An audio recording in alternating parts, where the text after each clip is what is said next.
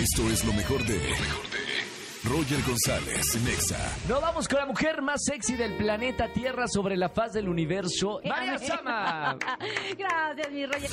¿Qué vamos a hablar el día de hoy? Vamos a hablar de los sueños. Para hablar de los sueños nos tenemos que ir un poco a la psicología, que es una manifestación de imágenes o de deseos reprimidos o de miedos. Eh, cuando sueñas con un exnovio o una exnovia, es una recopilación de recuerdos y de arrepentimientos por cosas que hicimos o que no hicimos.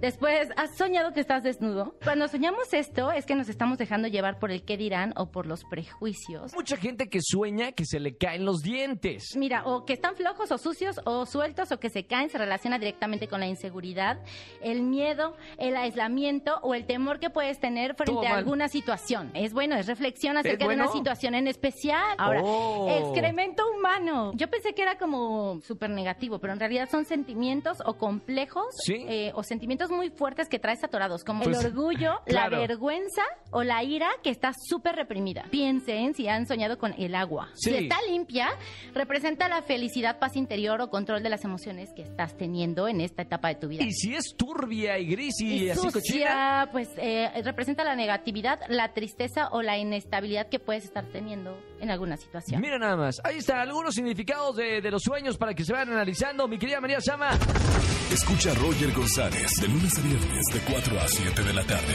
por Exa FM 104.9.